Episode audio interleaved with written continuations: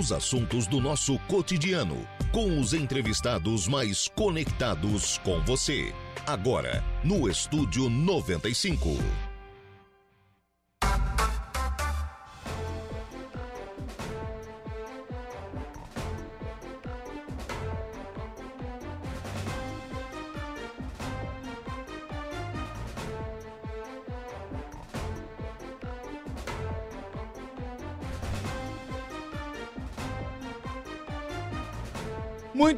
Agora são 10 horas e 4 minutos, 10 e 4, 14 graus é a temperatura. Bom dia! Estamos começando o programa na manhã desta terça-feira aqui na programação da Rádio Araranguá. Muito obrigado pelo carinho da sua companhia, muito obrigado pela sua audiência, já de forma antecipada, muito obrigado também pela sua participação. Você que nos acompanha lá pelo FM 95,5, aí no rádio do seu carro, no rádio da sua casa, do seu local de trabalho, onde você estiver, sempre acompanhando a programação aqui da Rádio Araranguá. Muito obrigado pela sua audiência. Importante a sua audiência, né? A sua interação, a sua participação, ela é sempre fundamental ao longo aqui de toda a nossa programação. Muito obrigado também a você que nos acompanha, é claro, através das nossas demais plataformas. E aí eu destaco o nosso portal www.radioararanguá.com.br Lá pelo nosso portal você nos acompanha ao vivo e em qualquer lugar do mundo e pode ficar sempre muito bem informado. Destaques de agora lá no portal da Rádio Araranguá PM reforçou a segurança na festa do peixe em Balneário Arroio do Silva. Ainda no nosso portal, coluna do Saulo Machado, Câmara de Araranguá aprova moção ao IMAS e referenda a renovação do contrato de gestão com o governo do estado. Dias frios pela manhã, mas com tempo bom. Previsão do tempo também lá no portal da Rádio Araranguá. Ainda à sua disposição, o nosso canal do YouTube. Estamos ao vivo lá no YouTube em áudio e vídeo, onde você pode participar também aqui do programa, pode interagir. O chat está lá aberto à sua inteira disposição. Você também pode participar através do Facebook, facebook.com.br. Lá você também nos acompanha ao vivo em áudio e vídeo e também pode participar aqui do programa. A Sandra da Silva já está conosco. Bom dia, Lucas. Bom dia para Sandra. Muito obrigado pela participação. E lembrar, é claro, né, que você também interage aqui com a nossa programação pelo nosso WhatsApp, que é o 988084667. 988084667. Você adiciona esse WhatsApp aos seus contatos e participa de toda a nossa programação aqui do programa, do dia a dia mais cedo, da hora do recado com o Reinaldo Pereira, das esportivas, do Atualidades com a Juliana Oliveira, do Dia Notícia com a Laura Alexandre. Adicione o WhatsApp da Rádio Aranguá, você participa de toda a nossa programação. Programa que tem os trabalhos técnicos de Igor Klaus. 10 horas e 7 minutos, 10 e 7. Começou o programa exatamente com a sua participação, com a sua interação por aqui, lá pelo nosso telefone no 35240137. Funciona, viu? 35240137. À sua disposição, você conversa aqui com a Renata Gonçalves, ela vai passar o seu recado para ser registrado. Na, na, transição, aqui no final do programa Dia a Dia, início do, do Estúdio 95, o Saulo registrou reclamação de um ouvinte com relação às faturas da Celesc. E o Alexandre Raup, aqui da Barranca, ligou para reforçar a fala da outra vinte, do, do, ouvinte. Vamos lá de novo. Ele ligou para reforçar a fala da outra ouvinte. Ele também teve que ir na Celesc buscar a fatura, pois não foi entregue. É, o que era para ser uma solução, parece que ainda não aconteceu. Né? Parece que o pessoal não, não deu conta, ainda não deu volta de solucionar este problema com relação às faturas de, de energia. O que, que acontece? Eu preciso voltar lá atrás, quando essas reclamações elas estavam mais uh, afloradas, né? quando as pessoas estavam reclamando mais sobre esta situação. A Celesc colocou a culpa, e como as reclamações elas voltaram, né? a Celesc colocou a culpa na, na empresa terceirizada, que é a empresa que contrata o leiturista, que vai lá, né, faz a checagem dos dados do, do relógio e imprime e entrega a fatura. Nem sempre, pelo que explicou a Celesc naquela oportunidade, nem sempre as faturas saem, são impressas na hora e deixadas no local, né, deixadas ali no, no relógio. muitas vezes por algum tipo de inconsistência, por algum tipo de, de conexão, né? enfim, os mais variados motivos, né? O pessoal acaba não, não entregando a fatura na hora. Aí tem que voltar depois para entregar. E por aquilo que disse a Celeste naquela nota, não estavam voltando, né? Não, não, é, quando precisava voltar, o pessoal não voltava. E aí começou essa, essa correria, né? Ter que, na, ter que tirar a segunda via na internet. O site da Celeste exige um tal de um cadastro. Este cadastro ele acaba dificultando, porque a pessoa fica lá com um certo receio. Ah, mas eu vou ter que colocar o meu CPF, eu vou ter que, é, enfim, né, fazer algum tipo de. oferecer aqui algum tipo de informação, tenho medo e tal. Aí o pessoal tem que ir na loja da Celeste aqui em Araranguá, que é outro, outro problema. Tem que vir no centro né, para tirar a segunda via da fatura. Às vezes já atrasou, às vezes tem juros, tem multa e juros. Isso porque a Celeste deixou de fazer o que tinha que ter, ter sido feito, que era a entrega da fatura no momento adequado, no momento oportuno. A fatura foi lançada no sistema. Por que, que não chegou para o cidadão? E repito, já disse isso em outras oportunidades. Se a Celeste vai passar a adotar esse modelo de não entregar mais a fatura, que o faça reduzindo o valor da tarifa. Porque, ora, a gente paga por esse serviço também. Está incluído no, na formação do preço da energia elétrica. Então, temos que ter o serviço. Né? O que hoje temos com certa dificuldade. Acho que é hora de voltar a cobrança né, sobre a Celesc né, para registrar aí né, essas, eh, essas reclamações dos ouvintes aqui da Rádio Araranguá. Mais ouvintes por aqui, a Dilson Elias Cândido conosco, deixando a sua mensagem de bom dia. Também interagindo com a nossa programação, o Júlio César Carvalho. Bom dia, meu amigo. Bom dia lá para o Júlio César. Bom dia para o Adilson. Bom dia para Dela Borges. Bom dia a todos. A Edna Macedo, bom dia. Recebo a fatura da Celesc de vez em quando, mas no aplicativo vem normalmente. Sei que muitos não usam, mas funcionam, mas funciona pelo menos. Abraço seu registro aqui da Edna Macedo sobre essa questão da Celesc. É, é, é isso, né? É isso. Existem outras formas. A fatura ela é lançada, só que ela não é entregue. E aí a Celesc não pode, é, de forma intuitiva, achar que todo mundo tem um aplicativo. Concordo com a Edna. Né? Tem, tem pessoas que têm a, o aplicativo, tem pessoas que conseguem entrar no site e tirar a segunda via. Mas tem pessoas que não. Tem pessoas que não. Tem pessoas é, que, inclusive, né, é, tem dificuldade de, de, manter esse aplicativo no celular.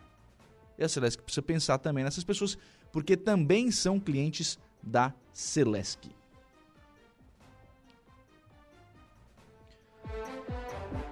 Uh, bom dia, aqui no Lagoão também não estão entregando as faturas do Samai. O Samai não me entregou neste mês. Quem está fazendo este registro aqui, deixa eu pegar aqui, é a Aline Maria. Bom dia para a Aline, obrigado pela, pela participação. Vamos também encaminhar, viu, Aline, esta sua solicitação aqui para o pessoal do SAMAI de Araranguá, é, para registrar aí também, ver o que, que aconteceu, né? Se aconteceu algum problema também com relação à fatura do SAMAI.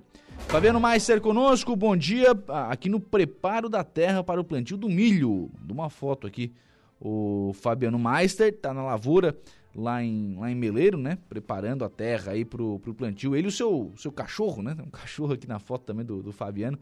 É, obrigado sempre pela audiência, que é o Fabiano Meister lá em Meleiro. Por falar em Meleiro, está na linha comigo a Agda, né? a Agda é, que é assistente social lá da Prefeitura de Meleiro, porque vai acontecer hoje uma conferência para tratar da questão da política de assistência social.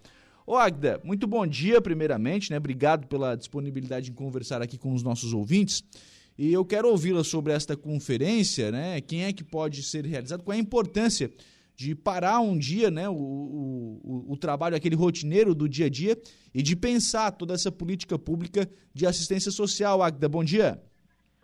Bom dia, bom dia a todos os ouvintes. É um imenso prazer estar conversando este ano nós vamos ter, é ano de conferência, cada dois anos se realiza as conferências de assistência social. Este ano é a 13 terceira Conferência Nacional Assistência Social e no município é a 11ª Conferência Municipal de Assistência Social, que ela tem como tema reconstrução do SUAS, que SUAS é Sistema Único de Assistência Social, o SUAS que temos e o SUAS que queremos. Então a gente vai fazer uma avaliação de como está o SUAS no município, o SUAS que nós temos hoje e o SUAS que nós queremos. É, vai ser à tarde, vai ser realizada no Centro de Convivência da Terceira Idade. É um espaço que a gente convida a comunidade para debater e para fazer propostas sobre a política de assistência social.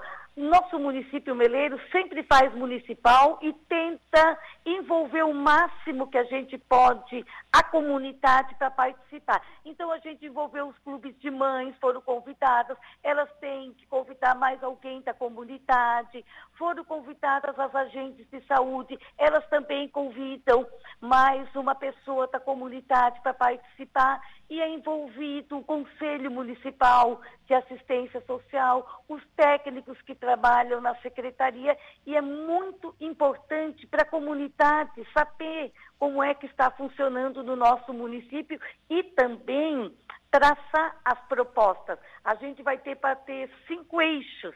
Uhum. Que, o eixo são eixo de financiamento, o eixo 2, que é controle social, qualificação e estruturação das instâncias do controle social, o eixo 3, que é a articulação entre segmentos, como potencializar a participação social no SUAS, o eixo 4, que é os serviços, programas e projetos, o eixo 5, que é os benefícios e transferências de renda. E nós temos uma programação ao longo da tarde. E temos a Carla, Carla Borges, que é assistência social, que ela vai conduzir esta tarde para nós, junto com junto com o Conselho Municipal e os técnicos. E a nossa secretária de Ação Social também vai fazer uma fala sobre os SUAS no município, a Alexandra da Silva Mota. Sim, até porque, até porque né, Agda, é, é um serviço que acaba envolvendo muitas pessoas, né? Sim, a gente trabalha, essa conferência, tá, a gente convida a saúde, a educação e nossa assistência social para fazermos, vai participar os vereadores mirins, uhum. se não é, ou o creme estudantil, a gente tenta envolver o máximo que pode. Sim. Eu até vou te passar para minha colega, para a Edmarta, que ela vai colocar mais ou menos como é que vai ser a programação hoje à tarde, tá bom? Legal. Então vamos ouvir também a psicóloga, né, Edmarta, é, para... É, pra... tá bom? Só Isso. um minuto. Vamos passar então o telefone aí para a Edmarta, que é psicóloga lá da, da Rede de Assistência Social do município de Meleiro, que realiza na tarde de hoje né, esta, conferência, esta conferência municipal de assistência social para discutir né, toda essa questão dessa política de, de atendimento. Ô Edmarta, é, isso tudo acaba sendo, eh, sendo importante para envolver todas essas pessoas, né? Com certeza, com certeza. Bom dia a todos. Sim. É, essa é uma forma que nós temos também de levar né, aos cidadãos é, e, e em parceria com os servidores, com os idosos, né, com os delegados mirins, é, com os trabalhadores do SUAS, né, uma oportunidade de nós discutirmos a política atual e aquela que nós é, desejamos construir, né, de pensarmos propostas que sejam viáveis ao município. Esse é o intuito. Ô, Edmarta, e acho que é uma oportunidade também importante, né, para é, para que o serviço de assistência social demonstre quais são os, os serviços, né, os atendimentos que são realizados, até para desmistificar um pouquinho daquela questão do assistencialismo. Não é só, não é só isso que vocês fazem, né? Pelo contrário, né? Não é um assistencialismo, é, é uma política, né? É, que viabiliza contato, que viabiliza auxílio às pessoas em situação de vulnerabilidade social. Né? Uhum.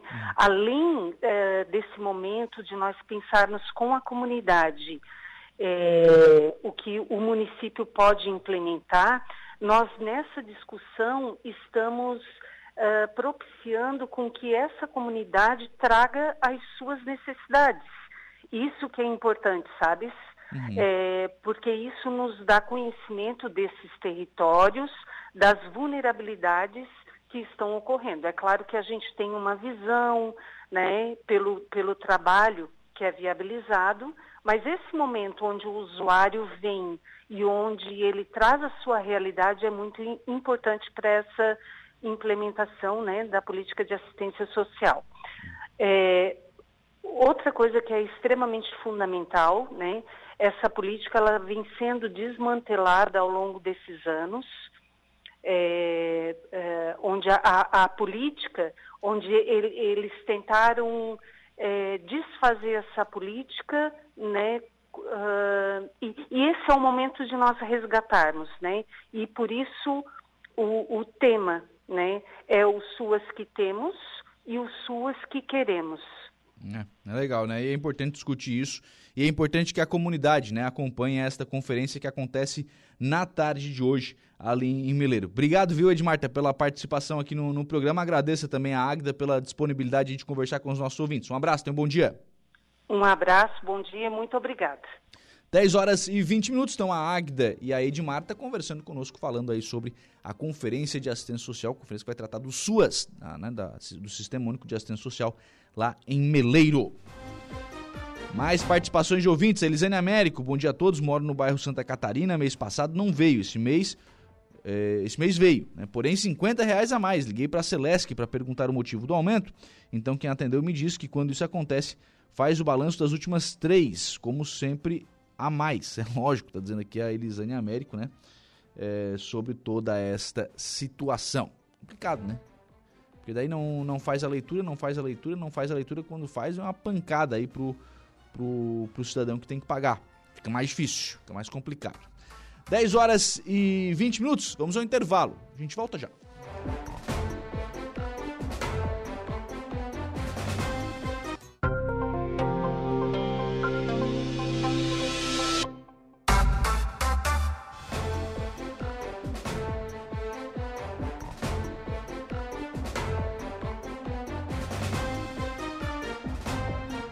Bem, são 10 horas e 33 minutos, 14 graus é a temperatura. Vamos em frente com o programa na manhã desta terça-feira, aqui na programação da Rádio Araranguá. Deixa eu registrar mais mensagens de ouvintes por aqui. A Luciana está deixando a sua mensagem de bom dia. Bom dia para Luciana, obrigado pela participação. É, bom dia, né? Todas as pessoas entendem de aplicativo. Para isso, Celeste, como os idosos nem todos têm a cabeça boa. É, para que tanta informação? É só para complicar mais ainda. Quem está colocando aqui a mensagem é a Sirlene. Concordo absolutamente com a Sirlene. A Celeste precisa pensar nos seus consumidores, e aí quando a gente fala em consumidor, né, a gente precisa entender que é cliente, que é quem está pagando a conta. Então a Celeste precisa pensar nessas pessoas como consumidores. E aí precisa entender que o serviço que a Celeste faz é um serviço que atende a todos os públicos. Então sim, a Celesc vai atender as pessoas que, que entendem, que mexem com o aplicativo, que mexem com o banco digital, que tira a fatura ali mesmo, rapidinho já paga pelo banco digital com leitura do QR Code, do não sei o que e tal, dessas, desse monte de tecnologia nova que tem. Mas precisa atender também, talvez aquele senhor de, de idade, né, ou aquela senhora de idade que mora sozinho e que tem dificuldade e que só pagava a sua fatura de energia porque ela chegava lá na sua casa com 3, 4, 5 dias de antecedência né, para fazer o pagamento. Você que precisa respeitar esse seu cliente e continuar prestando esse serviço. Concordo com a Sirlene, que está deixando aqui a sua mensagem pelo nosso WhatsApp. Oi, bom dia. Você sabe o que aconteceu com o caminhão do lixo que não está mais passando? Eu moro no bairro Polícia Rodoviária. É a Elisângela deixando a sua mensagem aqui. Eu moro no bairro Polícia Rodoviária e no sábado passou. No sábado passou, viu, Elisângela? Hoje era para ter passado. Vou olhar depois ao meio-dia em casa, né? Mas se você puder, viu, Elisângela, me manda o seu, a sua rua, tá? Que aí a gente passa pro, pro, pra Secretaria de Obras de Araranguá para ver o que, que aconteceu. Deve ter acontecido alguma coisa, né? Sábado não passou, tá dizendo aqui a Elisângela. Né? Então, manda aí a sua rua certinho que a gente vai passar para a Secretaria de Obras né, para ver o que, que aconteceu, por que, não está passando o caminhão de lixo né, lá no bairro Polícia Rodoviária. 10 horas e 36 minutos, está na linha é, comigo o diretor de educação, do Departamento de Educação lá de Maracajá, o professor Daniel de Souza, o professor Chicão. É, porque o município tem o projeto, né, de é, projeto lançado, licitação feita, enfim, né, para a construção de uma nova escola.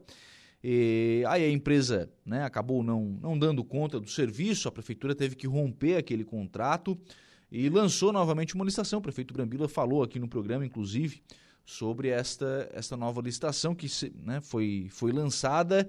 É, já tem empresa contratada, obras já estão retomadas. Professor Daniel, bom dia. Oi, Lucas, bom dia. Bom dia a todos os ouvintes da Rádio Aranguá. Isso mesmo, já já essa semana a empresa já, na verdade a semana passada a empresa já tinha retomado lá, feito a questão da limpeza da, da obra e ontem a gente passou lá, eu e o Guilherme, e a empresa já, já retomou, está fazendo as terminando a limpeza, arrumando lá o, o local onde deixa as ferramentas para começar com, com, com a todo vapor. Sim. E aí, com essa nova escola, né, professor, vocês obviamente passam a ter uma estrutura é, melhor para atender a necessidade da educação do município, né? Isso, Lucas. Na verdade, a, a ideia da construção da, da nova escola é para suprir né, a necessidade da gente é, tentar implantar no nosso município a educação integral, que é o nosso, que lá desde 2021 é o que a gente é, tem lutado para isso. E melhorar né, a estrutura, né? Para te ter uma ideia, aquela nova escola agora de início, terá nove, é, nove salas, né? uma, de, uma administrativa e outra de sala de aula.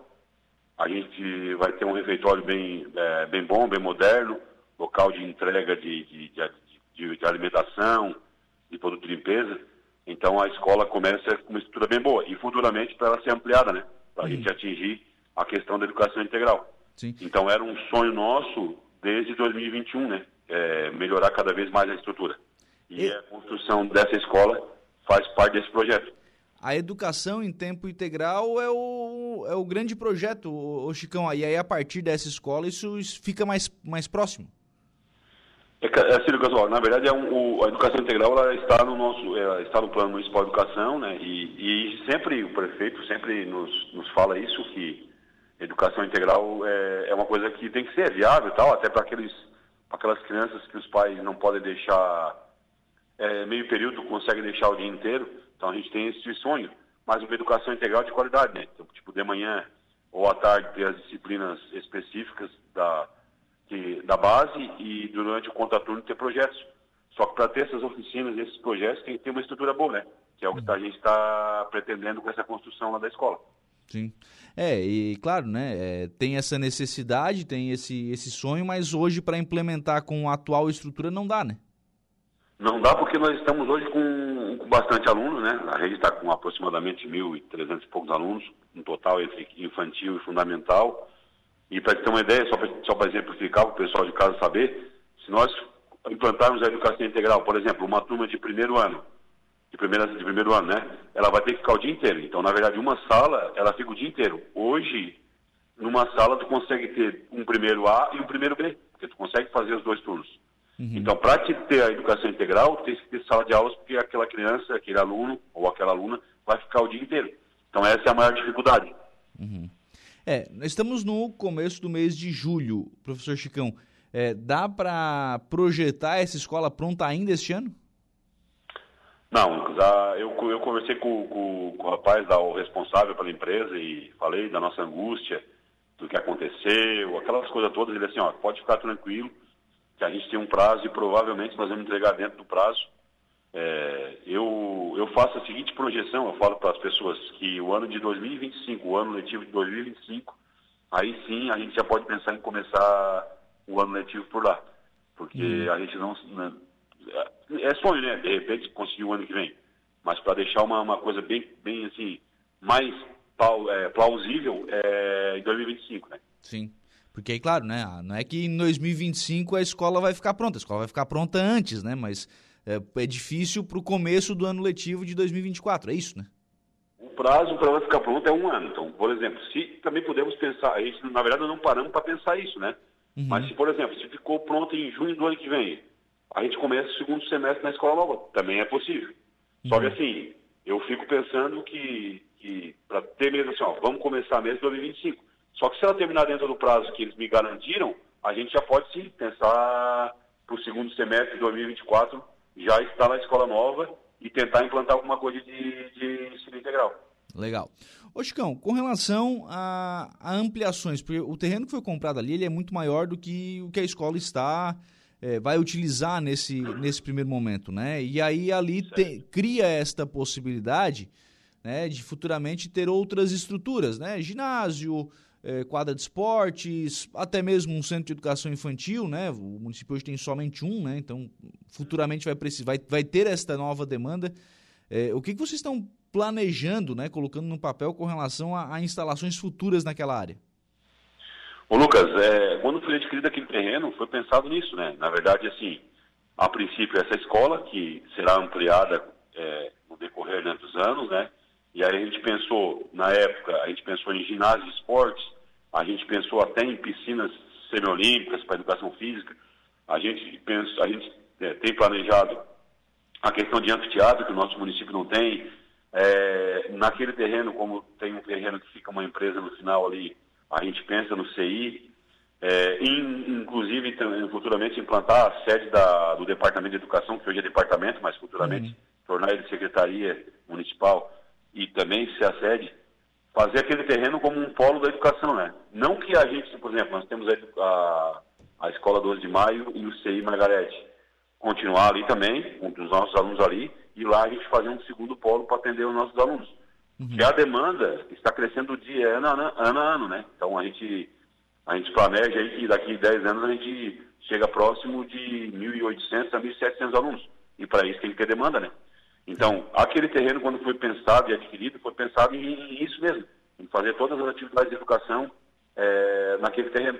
Principalmente um anfiteatro, uma piscina, um, um ginásio de esportes para a escola, enfim, até garagens para automóveis, os automóveis da educação, fazer um setor de merenda lá, enfim, é esses planejamentos. Agora temos pensar primeiro para depois fazer os projetos e tirar do papel, né? É, primeiro executar a escola, né? Que já, já deu pano para manga, né? Hã? Primeiro executar a construção dessa escola que já deu pano para manga, né? É isso aí, primeiro, primeiro parte. Na verdade, isso é coisa para, claro, se eu te falar que é para agora, não, é planejamento para 10 anos, né? Então, é, quem entrar, quem, a gente, é, ninguém fica aqui para sempre, então quando entrar alguém, é continuar executando. É. Fazer mesmo a educação ter o, o, uma estrutura de qualidade, é o que a gente pensa, né?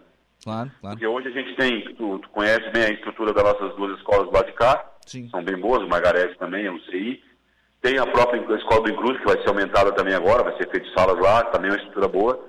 Então ali ficaria a outra estrutura também top. Uhum. E juntamente com todas as coisas que a educação precisa, que é isso que eu te falei, uma garagem para carros, merenda, anfiteatro, ginásio, CI, essas coisas que a gente tem que ter. Sim. CI, é, Centro de Educação Infantil, né? O pessoal chama muito de creche ainda. É, tem necessidade hoje de ampliação de, de vagas no CI? Assim, a gente não tem é, demanda hoje, não, não, é que não temos demanda, né? Não temos de espera, a gente está com as nossas turmas no CI, é, tem as nossas turminhas no CI, está todas ali, mas a gente futuramente pensa em fazer uma do lado, vamos dizer assim, do lado de lá da BR-101, que nós estamos aqui do lado esquerdo, né? Uhum. Por quê? Porque tem a demanda do bairro São Cristóvão, Incluso, Vila Beatriz, que podem ser atendidas ali. E o nosso CI Margarete, ele é uma estrutura muito grande. Né? Então, se a gente conseguir fazer um CI é, de menor tamanho lá, tu consegue, é, como é que eu vou te falar a palavra correta? É, dividir melhor as turmas. Então ficam duas estruturas não tão cheias e me, com melhor atendimento. Não que as salas estão cheias, é que são 13 turminhas, 12, 13. Se a gente fazer lá 6, 7 turminhas, tu consegue dividir melhor. Né? E a gente não sabe como é que vai ser a demanda daqui para frente, né? É, a quantidade de, de, crianças que vão, que vão vir para o nosso CI. Uhum. É, Mas aí... hoje a gente não tem a fila de espera, né? Aí tem que estar preparado para um possível crescimento, né? De, Isso. de, de necessidade, né? É, eu assim, acredito que em dois, três anos a gente é, tenha mais 100 alunos, 110 alunos aproximadamente de educação infantil, né? Que é o, os alunos que necessitam do CI, da creche. Sim. É, aí e aí tem que estar preparado, como tu falou. Tem que estar, tem que, é, tem que estar pronto para quando essa necessidade aparecer, né? O pessoal conseguir é, atender. Aí, do ponto de vista de estrutura física, né, com essas construções, Aí acho que o município fica bem, bem atendido, né, Chicão? Sim, hoje em dia, já, assim, se eu te falar que eu posso, que eu reclamo, a gente não pode reclamar, não. Nossa estrutura é uma estrutura bem, bem boa. E com a criação da escola, aí sim, a gente fica com uma estrutura melhor ainda, mais moderna, é, com maior, maior quantidade de sala. Então, e, e, se, e tudo aquilo que eu te falei, se a gente conseguir fazer mesmo os projetos, os planejamentos, que seja 10, 15 anos, a educação de Maracajá fica muito, muito moderna e muito bem atendida de, do ponto de vista, como tu falou, da parte física. Né? Sim. Aí nós vamos para a questão pessoal, Chicão. É, como, é que tão, como é que estão funcionando as questões das formações continuadas, é, preparação dos professores? Vocês têm, né? O município tem por característica a realização de muitos projetos, né? As escolas têm os professores, né? Aí em Maracajá tem essa, é, essa característica, tem essa, essa vontade, né? De fazer diferente. De vez em quando aparece um, um projeto diferente aí no, no município, que é interessante, né? Como é que está essa questão da formação dos profissionais? Ô, Lucas, nós temos ainda que finalizar, nós começamos uma formação em 2021, que na verdade é uma formação e, uma, e a gente vai é, criar o nosso currículo municipal, né? Então agora no mês de julho, que dá o recesso ali, a gente tem, se não me engano, é dois ou três dias de, ainda de curso, né? Para finalizar em outubro a entrega desse documento, que será o nosso, nosso currículo municipal. Então a previsão é para entregar em outubro. Essa toda, a gente fez toda é, a consulta com professores, né, através da universidade, e a gente tentou elaborar, tentou não, estamos é, elaborando esse documento e juntamente fazendo algumas práticas, algumas oficinas. A ideia, e também a ideia é, para esse ano é isso. Para o ano de 2024, sim, a gente tem ideias de começar novamente a implantar oficinas aí. Aí não com a criação do documento que a gente precisa, que é o currículo. As uhum. oficinas é, pedagógicas, né? Tipo, nas áreas específicas, aí a gente tem esse planejamento. É, nesse ano ali, a, a, gente tem mais esses três dias em julho, como te falei, e a gente tem, se não me engano, em agosto e em outubro. Uhum. E quando tem alguma formação de alguma coisa específica, a gente procura trazer, a gente procura participar. Então, nesse ano é isso. E sobre os projetos, a gente tem um projeto do meio ambiente, que era uma lei que a gente é, resgatou e estamos implantando nas escolas. Foi bem legal no, na Semana do Meio Ambiente. E depois a gente tem agora, a gente, é, de primeira mão, a gente está tentando fazer uma, uma feira de, de, de livro, uma feira não, uma tipo um, uma feira, é, uma feira de, de literatura que a gente está pensando na data, que é um projeto nosso também, meu, na, da parte pedagógica da Cliane. Enfim, quando a gente vai a gente vai pesquisando e vai e vai buscando projetos e coisas diferentes. É, toda semana a gente trata isso. E o que for bom a gente vai trazer. Uhum. Inclusive, também a semana passada a gente participou da, do projeto Verde a Vida, que é um projeto de uma empresa aí, da FUBRA, né? Da FUBRA, né? É, da Aranguá não, da região, né? E também vamos, vamos implantar no município. Tem os, tem os projetos do, da, da Polícia Ambiental, que a gente também vai, vai participar. Enfim, a gente vai participando de todos que a gente consegue. É. Tem também o projeto da Defesa Civil, que já está sendo executado nas escolas. É, e é, é, assim, por aí vai. É interessante que muitos dos projetos aí são voltados né, ao meio ambiente, até pela própria característica da cidade, né, Chico?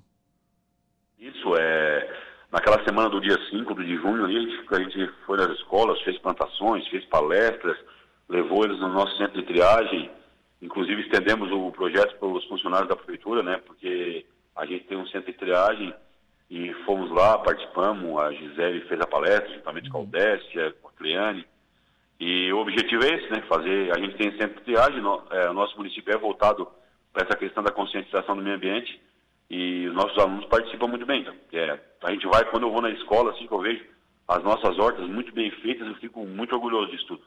Tá certo. Professor Chicão, obrigado pela participação aqui no programa. Um abraço. Perdemos contato aí com, com o professor Chicão, né, o diretor do departamento de educação lá de, de Maracajá é, para falar, estávamos falando aí, né, sobre a educação, enfim, a mensagem tá, tá passada, né, foi bem no abraço que a gente acabou perdendo contato é, com o diretor do Departamento de Educação do município de Maracajá. Ah, registrar aqui, ó, o Valmir Carradori, vereador Valmir Carradori, tá por aqui, bom dia Lucas e a todos os ouvintes, um abraço ao diretor de Educação, Daniel, um abraço aí também para o Valmir Carradori, obrigado pela participação gente havia feito uma reclamação aqui sobre caminhão de lixo no bairro Polícia Rodoviária, aqui em Araranguá, né? A Crislene Varela está dizendo que, bom dia, mentira, o caminhão de lixo acabou de passar aqui no bairro Polícia Rodoviária, no bairro, bairro Campo Alegre. Ele passa na terça, no sábado e na quinta-feira. Eu coloco que a crise, eu não vou dizer, acho que mentira é uma expressão forte, né?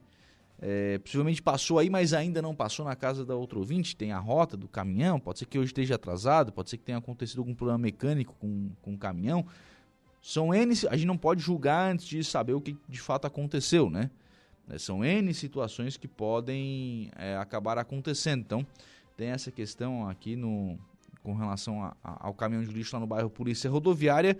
Mas então tá indo, né? Daqui a pouquinho chega lá na casa do outro ouvinte também resolve essa, essa situação.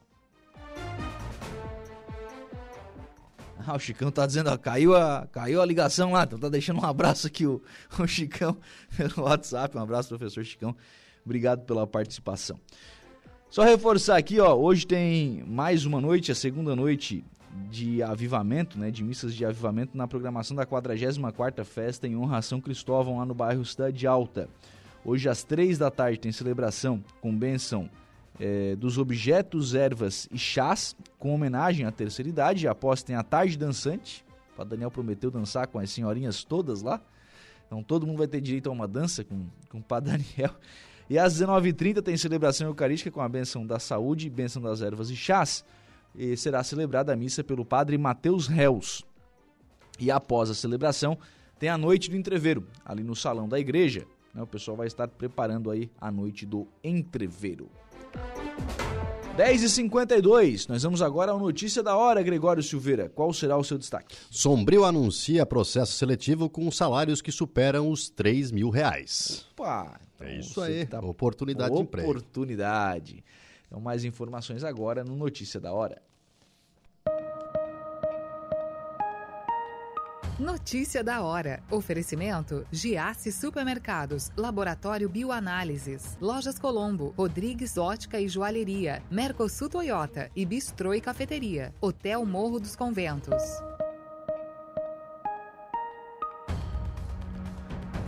A Prefeitura de Sombrio divulgou o lançamento do edital de abertura do processo seletivo para a contratação de profissionais com nível fundamental e médio. As vagas disponíveis são para os cargos de auxiliar de serviços gerais, merendeira e auxiliar de consultório dentário, com jornada de 40 horas semanais. Os salários serão de R$ 1.479 a R$ 3.325. A prova objetiva está prevista para ser realizada no dia 30 de julho, com questões de língua portuguesa, atualidades, matemática, conhecimento na área de saúde, gerais e específicos.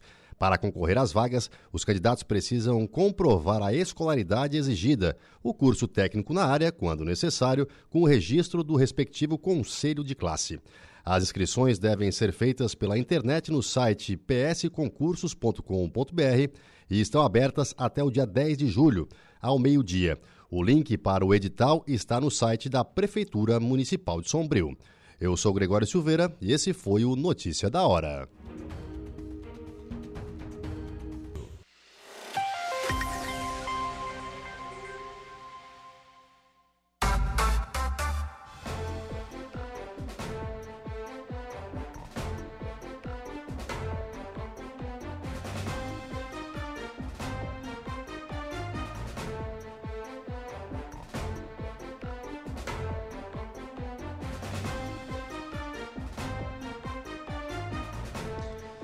11 horas e 9 minutos, 11 e 9, 18 graus é a temperatura. Vamos em frente com o programa sempre em nome aqui do Angelone. No Angelone Araranguá, todo dia é dia. Quem faz conta faz feira no Angelone.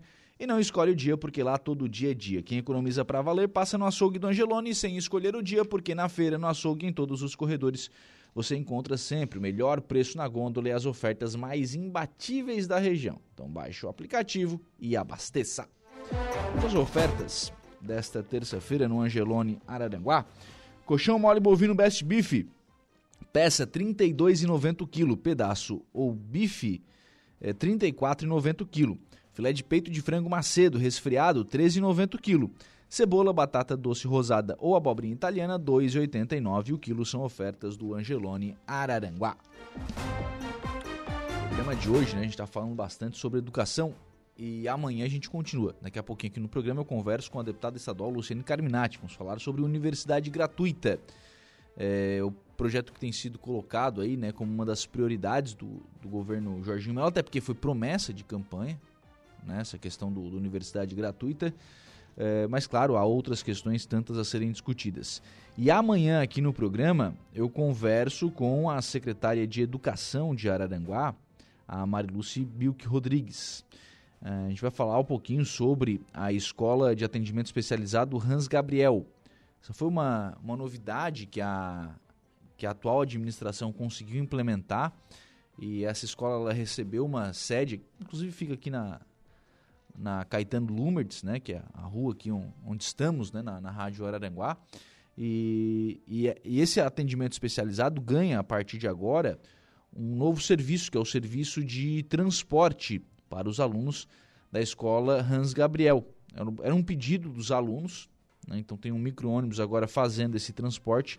E aí é um transporte diferenciado, né?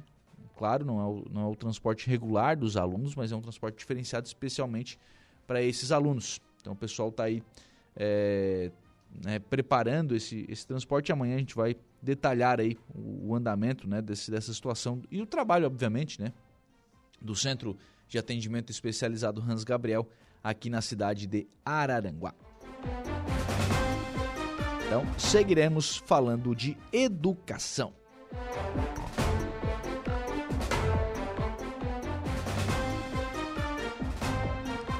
E seguimos também contando com a sua participação, com a sua audiência aqui na nossa programação, que é sempre fundamental. Conosco, mandar um abraço aqui para o César Magalhães, que está ligadinho aqui com a, a, nossa programação através lá do facebook.com.br Rádio Araranguá. Lembrar que lá né, você sempre pode acompanhar a nossa programação e também interagir conosco. A sua participação é sempre fundamental aqui na programação da 95.5. Acontece na próxima quinta-feira um ato de lançamento da Festa do Colono de Maracajá. Acontece na próxima quinta-feira né, esse lançamento com a apresentação da programação oficial da Festa do Colono. Então, autoridades, imprensa, enfim, o pessoal está sendo convidado aí para para nesta quinta-feira lá em Maracajá a realização deste evento, né, de apresentação aí da Festa do Colono.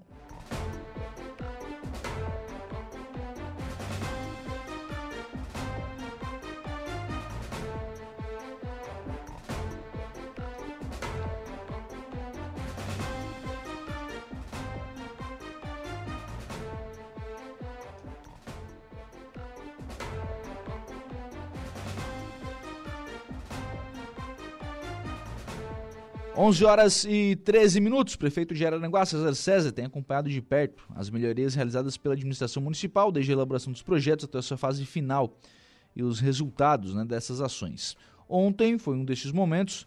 Para começar bem o mês, o prefeito realizou ao lado da secretária de Educação, Marlúcio Rodrigues, a visita em quatro unidades escolares para conferir todas as melhorias que elas receberam, que foram desde pintura, novos parquinhos, salas e banheiros mais amplos, sem contar o investimento pedagógico prefeito esteve no CI Maria e João, no CI Gente Inocente, na Escola Isolada do Deputado Ademar Guise e na Escola Básica Otávio Manuel Anastácio.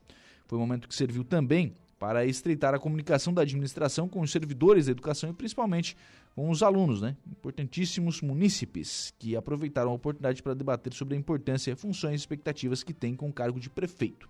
Em todas as visitas, o prefeito foi muito bem recebido pelos alunos que promoveram apresentações e cartinhas para marcar o dia, as visitas continuarão a ser feitas em todas as unidades. Então, o prefeito César acompanhando aí a implantação destes investimentos nas escolas do município. Por falar em escolas, por falar em educação, é, um dos temas né, deste início de mandato no governo estadual é o projeto de universidade gratuita, projeto que foi é, dividido em três projetos, né, já encaminhado, já entregue à Assembleia Legislativa e agora tem a expectativa de votação. Deixa eu conversar então com a deputada estadual Luciane Carminati, que está na linha conosco. É, primeiramente, deputada, que avaliação fazer daquilo que chegou à Assembleia Legislativa? E outra pergunta, deputada, são mais de 150 emendas né, que foram já apresentadas pelos, é, pelos parlamentares. É, Claro, se aprovadas todas, não é o, né, o projeto fica bastante, bastante alterado. Existe um meio termo, deputada Luciane Carminati, bom dia. Bom dia, Lucas. Bom dia a todos os ouvintes. Então, 153 emendas foram apresentadas nos três projetos, né? Nós temos, na verdade, a PEC, que é a mudança na Constituição Estadual, nós temos o PL, que é o projeto de lei ordinário das privadas, que é o artigo 171, e nós temos a universidade gratuita, que é o projeto 013. Então, esses três, no total, 153 emendas, e eu diria, Lucas, que houve uma adequação em todo o projeto original, então não será apreciado o original, tampouco nós, nós optamos por não rejeitar ou aprovar as emendas, que é que nós estamos fazendo como, como presidentes das três comissões. Nós estamos apresentando um substitutivo global ao projeto original, ou seja, aproveitando é, a maior parte das emendas apresentadas pelos deputados, mas não na sua integralidade. Então, tem deputados que apresentaram, no mesma emenda, várias modificações, e nós não podemos uh, acolher todas. Então, nós vamos apresentar um substitutivo global, que passa a ser, eu diria, do original outro projeto, preservando vários, vários dos conceitos iniciais, mas com o aperfeiçoamento, aperfeiçoamento dos deputados. Então, essa é a primeira constatação que eu queria dizer. A segunda é que nós conseguimos, na negociação com o governo, ampliar o número de bolsas. Então, inicialmente, era para ser, até o quarto ano, 75 mil bolsas nas universidades comunitárias, e nós conseguimos chegar em 89 mil bolsas, quase 15 mil bolsas a mais. Uhum. É, na, na verdade, a, a ideia central do projeto, né, a ideia, pelo menos daquilo que foi apresentado né, na, na campanha, era de oferecer esse acesso gratuito. Né? É, é claro que isso, você vai para a realidade, você precisa entender como é que funciona isso, tanto do ponto de vista orçamentário quanto prático também, né? Tem que ver se, tem, se existem todas essas vagas, né? Então, o governo começa a fazer contas e vê que nem tudo aquilo que se fala lá na campanha é possível implementar no primeiro ano, né? Fazendo uma ressalva que nós também conseguimos avançar na discussão com o governo de que não pode mexer nos 25% da educação, naquilo que ultrapassa o que hoje é investido no ensino superior, ou seja, é, o 1 bi 400, que é o investimento tanto nas privadas quanto nas comunitárias, tem que sair de outras fontes. Então, nós conseguimos avançar nesse sentido e que, portanto, este ano, 2023, serão é, inicialmente 30 mil bolsas, agora com essas adequações que nós ampliamos, ainda não tem o um número exato, mas dá mais de 30 mil para este ano, totalmente gratuitas, 100% gratuitas, né? O ano que vem é mais de 45, depois mais de 60 e chegando no quarto ano com as 89 mil. Eu estou falando aqui é, das bolsas comunitárias. Nas privadas permanece o artigo 171, que é a proporcionalidade, ou seja, 20, se não me falha a memória, 20, 30, 50 e 70% em bolsa. É, eu diria que o critério, que é isso que tu falas, Lucas, o critério, é, de fato, não pode ser para todos. O Estado não tem grana, não tem condições para que todos os alunos, né, é, mesmo que hoje nós temos 75 mil nas comunitárias, a tendência é de crescer, não é possível atender todas. Então, o critério é, número um, qual vai ser o critério? Critério renda per capita. Então, nós vamos uhum. trabalhar com os mais carentes ter mais é, direitos à bolsa do que os demais. Sim, é, é, é por onde tem que começar, né? Por quem não tem acesso, é. oferecer acesso, né? Exatamente. Então, aquele, aquela família, né, ali nas licenciaturas, nos demais cursos, tirando a medicina, é 10 salários mínimos família. Agora, mudando, uhum. nós mudamos o critério para per capita, então está se fazendo alguns ajustes aqui na, no valor per capita, né? Uhum. Mas o teto é 10 salários mínimos e 20 para medicina. E aí é importante usar a fala aqui também, porque ontem eu, várias pessoas disseram: ah, então o, o, governo vai privilegiar os de renda alta. Não, é o contrário. Renda alta, é a renda alta, é, 10 salários e 20 é o teto, mas começa Sim. do zero. A gente vai começar, né? O corte para ver quem tem mais bolsa é sempre do menor, da menor renda para maior. Não é da maior para menor. Sim. Né? Deputada, a senhora colocou uma, uma situação que é bastante importante, que é a questão da, da fonte desses recursos, né? Não pode mexer no dinheiro, no recurso público que é, é para a gente falar aqui para as pessoas entenderem, né, das escolas estaduais. Quer dizer, aquilo que está no orçamento que é para as escolas estaduais tem que ficar lá, vai fazer esses investimentos em universidade com outras, com outras fontes de recurso. E aí isso traz uma segunda preocupação, que é com relação à questão de continuidade, porque esta é uma ideia deste governo. Eu não sei quem vai ser o próximo governador, ninguém sabe, né? É, e ninguém sabe qual vai ser a, é, porque é um, um, volume de dinheiro bastante significativo para o Estado para fazer esse investimento. A senhora vê é, continuidade neste projeto, nestes moldes, futuramente? Olha, eu vou pegar o exemplo da, do artigo 170 e 171, que, que é as bolsas do sistema CAF das privadas na modalidade do UNIDU, né? Uhum. É, essas bolsas existem há 24 anos nenhum governador conseguiu entrar e mexer nisso. E, e essas bolsas foram fundamentais para colocar Santa Catarina como o segundo estado do país com o maior número de universitários nessa faixa de idade. Então, Santa Catarina está tá com um, percentual razoável, eu diria, muito positivo de estudantes dos 18 anos aos 24 no ensino superior. Então, eu acho que primeiro é essa consideração. Acho muito difícil que, uma vez aprovada a lei, né, nós temos amarras, inclusive, na Constituição Estadual, acho muito difícil que governos futuros mudem. Porém, eu, inclusive, vou apresentar no meu relatório a necessidade de acompanhamento deste programa. Em que sentido?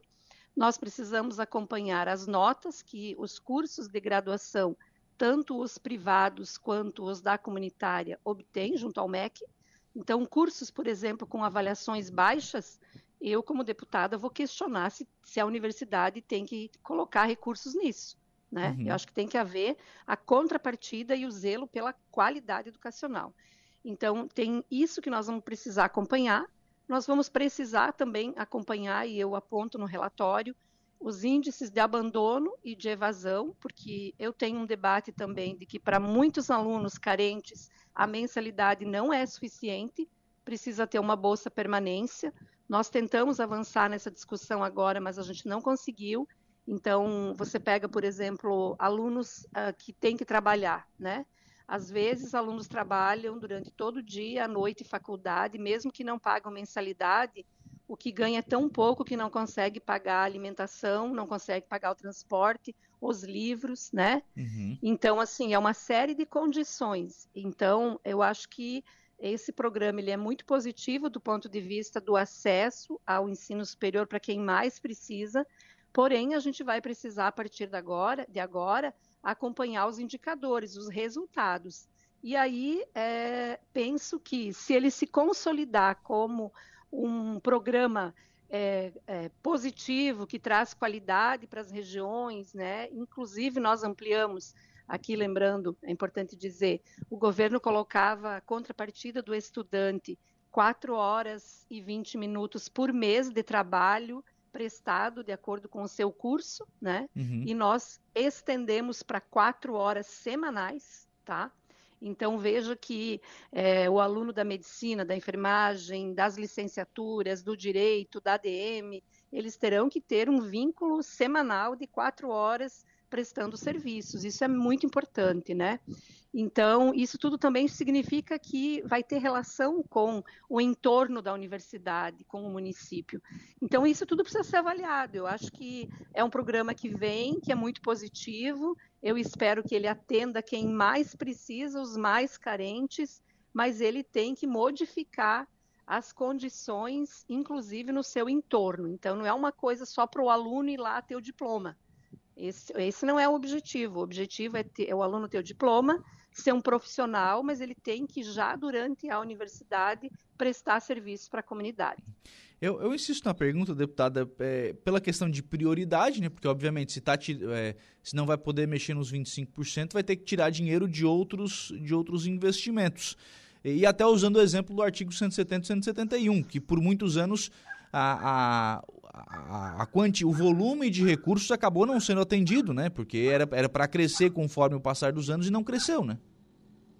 É, o, o 170 e o 171, ele diz o seguinte, que é no mínimo 5% dos 25, né? Uhum. No mínimo 5%.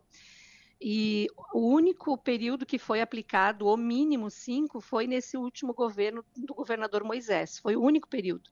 Foi quando a gente chegou em mais de 400 milhões em bolsas. Nos anos anteriores, todos os governos anteriores ficou em média 2, 2,5, né? Uhum. Então, então, isso que você coloca é bem importante. É, eu acho que o governo é, vai ter que fazer um ajuste orçamentário, né? E nós precisamos que esse ajuste se dê naquilo que tem de gordura. Né? Hoje eu tenho um pouco de dificuldade assim de perceber qual é a gordura. Eu acho que a gordura é a renúncia fiscal, vai ter que mexer aí. É a única gordura que eu enxergo, assim, porque na saúde nós estamos com problema, nas estradas nós estamos com obras paradas, na educação nós temos um milhão de coisas para fazer. Então vai mexer aonde? É renúncia fiscal, na minha avaliação.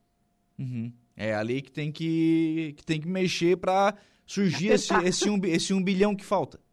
É, uhum. tem que apertar aí. Bom, a senhora tem trabalhado na construção desse projeto substitutivo global. Isso tem sido construído com o governo, deputado? E, deputado, ele é aprovado, né? Esse substitutivo. O governo vai colocá-lo em prática ou vai insistir no, na sua proposta original? Não, aprovado na Assembleia é lei, é o que vale. Não tem mais o original. Inclusive, quando eu falava dos 25% da educação, nós avançamos muito no debate com o governo, porque inicialmente a proposta dizia o seguinte: é fonte 100. Então, só para o cidadão entender o que, é fonte 100. Fonte 100 é o Caixa Geral do Estado, é de toda a receita que se arrecada, tira esse valor para a universidade. O detalhe é que a fonte 100 você pode usar para chegar nos 25% da educação, entendeu? E aí, quando veio essa proposta, eu disse para os secretários: não aceito isso, não tem acordo. Fonte 100 não pode ser a fonte financiadora, porque senão vocês vão usar para chegar nos 25. E o governo né, disse: não, mas a gente não quer usar os 25, mas aonde que vocês dizem no projeto que não vão usar? Ao contrário, vocês estão dizendo que vão usar. Então, nós começamos desde o início essa negociação, foram várias reuniões envolvendo a Fazenda, secretário da Fazenda e sua equipe, Casa Civil e sua equipe, administração e sua equipe. Né? Então, as três secretarias estiveram conosco em no mínimo três reuniões com os três presidentes. E nesta última reunião, que foi ontem de manhã, é que nós fechamos. Não tira um centavo da UDESC, que era outra estratégia que o governo queria, pegar o dinheiro da UDESC para jogar para as privadas. Nós conseguimos reverter e nós conseguimos reverter os 25% da educação e conseguimos ampliar as bolsas de 75 para 89 e a contrapartida do estudante. E também conseguimos mudar é, os critérios de escolha do aluno, porque estava lá no projeto inicial é, comprometimento de renda mas ninguém sabe onde que está escrito isso. Esse conceito não existe ainda na administração pública catarinense, nunca foi usado, comprometimento de renda. O que, que é comprometer a renda para um cara que tem 20 salários mínimos e um que tem 3 salários mínimos? O que, que é uhum. comprometimento de renda, né? Então, nós convencemos o governo de tirar esse comprometimento de renda e usar o que está no UNIDU, que é o índice de carência ou seja, os mais carentes, renda menor per capita, têm mais direito. Então, eu diria, Lucas, que nós avançamos em todas essas negociações e ontem, então, praticamente fechamos essas, os grandes nós que tinham e no final da noite nós apresentamos para as bancadas. Então, todos os partidos da casa foram chamados pelos seus líderes. Nós, três presidentes, apresentamos o que nós concluímos com o governo e praticamente foi é, acatado pelos deputados. Então, amanhã nós vamos apresentar o relatório dos três presidentes, vai ser dado voto vistas e depois nós votamos na semana que vem. Calendário é esse, vota semana que vem. Vota semana que vem, dia 11, com exceção da PEC, que nós vamos ter que votar amanhã. Por quê? Porque a PEC diz assim, que a, que a emenda uhum. constitucional, uhum. ela fala que no artigo 170, que é hoje o que tem das bolsas, é no mínimo 5%. Então, nós estamos alterando para dizer que é 5% no total, não pode ser mínimo, porque senão o governo usa dos 25 tudo, né? Uhum. Então, nós temos que alterar a primeira Constituição, então a votação é amanhã da Constituição, só alterando esse dispositivo, E depois, no dia 11, nós votamos, então, a lei complementar, é, que é o das, da, das universidades gratuitas, e votamos o, a lei ordinária, que é o das universidades particulares. Está previsto tudo dia 11, terça-feira. Deputada Luciane Carminati, obrigado pela participação aqui no programa e pelas informações. Um abraço, tenha um bom dia.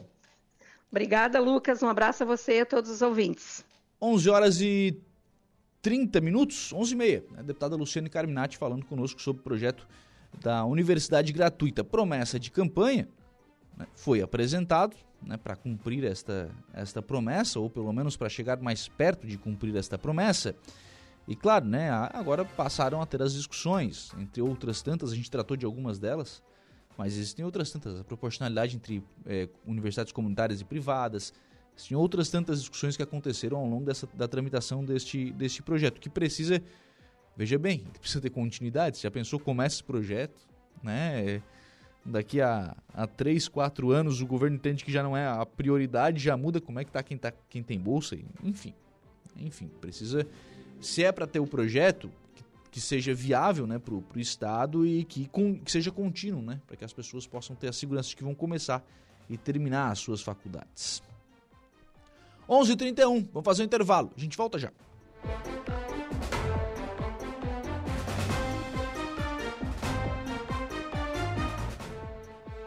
Rádio Araranguá. A informação em primeiro lugar. Polícia, oferecimento Vigilância Radar, Pontão das Fábricas, Autoelétrica RF Araranguá, Estruturaço, Loja de Gesso Acartonado, Eco Entulhos, Limpeza Já, Fone 99 608 mil, Cia do Sapato e Castanhetes Supermercados. 11 horas e 43 minutos, 11 e 43 mulher que se afogava em rio em Orleans é resgatada pelos bombeiros. Jairo Silva, bom dia. Bom dia, Lucas. Uma mulher de 50 anos que se afogava no rio Hipólito, no bairro Coloninha, em Orleans, foi resgatada pelo Corpo de Bombeiros na manhã de ontem, segunda-feira, dia 13, Lucas. A vítima foi encontrada já em parada cardiorrespiratória, mas foi reanimada e encaminhada para receber atendimento médico.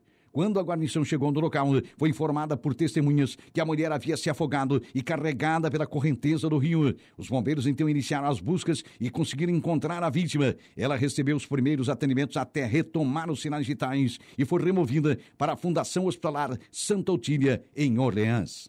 Estúdio 95.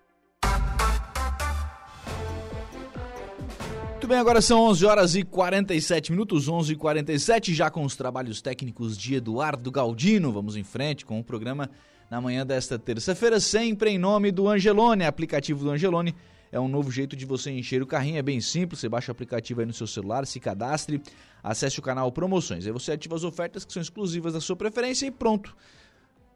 Faça suas compras na loja, identifique-se no caixa e ganhe seus descontos. Aplicativo do Angelone. Baixe, ative e economize. O ouvinte havia mandado mais cedo aqui, aliás, antes disso, o Erivaldo está aqui no nosso WhatsApp, mandando ainda, né, reclamação, e aí eu preciso dizer ainda, viu? Reclamação com relação à ponte lá no acesso sul, mas é no lado de Araranguá. Tá lá na divisa de Araranguá com Arroio, lá pelo acesso sul tem uma ponte é um kit de transposição que o governo do estado deu para o município há uns anos atrás e abriu um buraco ali na, na cabeceira dessa, dessa ponte. E já tem alguns dias aqui que o Erivaldo está reclamando. Passei mais uma vez essa mensagem para o Sandrinho, né, para que o pessoal possa ir lá dar uma olhada e consertar né, esse, esse problema. Agora sim, o ouvinte havia mandado aqui mais cedo uma reclamação sobre a falta de fatura é, não, não chegou ali na casa da, da ouvinte a fatura de água, fatura do SAMAI, não é de energia, de água, do SAMAI. Informe do SAMAI aqui, ó, agradecer ao João Carlos da assessoria de imprensa do SAMAI pela, pela informação. O SAMAI informa que diagnosticou e resolveu problemas técnicos no sistema, que, o que possibilitou entregar faturas normalmente. A situação envolveu uma pequena parcela das unidades consumidoras. Nesta segunda e terça-feira, os, leit os leitores os leituristas, deve ser aqui da autarquia, inclusive já efetuaram a distribuição dessas faturas em tempo hábil. Agradecemos a compreensão de todos. Qualquer dúvida, basta entrar em contato com 35240837, que é o telefone do SAMAI, ou diretamente na unidade administrativa na rua Expedicionária da Siluquina 711. O setor comercial atende das 7 às 19 horas, de segunda a sexta, sem fechar ao meio-dia, Então, se você teve problema aí com a fatura de água, não recebeu por, por este ou aquele problema a fatura de água, SAMAI está informando que você pode entrar em contato aí para é, eh, corrigir esse problema. Houve um problema no sistema e aí você pode entrar em contato para resolver aí esta situação.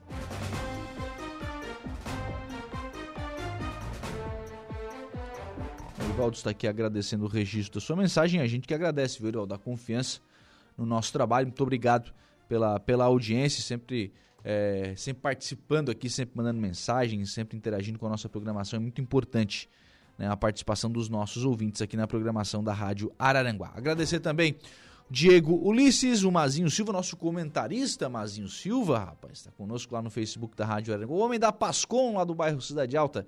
Um abraço para o Mazinho. Obrigado pela, pela audiência, pela, pela participação também lá pelo facebook.com barra rádio Araranguá. E assim nós fechamos o programa na manhã desta terça-feira, agradecendo por aqui o carinho da sua companhia, da sua audiência e também da sua participação. Reforçamos o convite né, para às 18h30, nosso novo encontro marcado com a conversa do dia dentro do programa O Dia Notícia com a Laura Alexandre. Bom dia!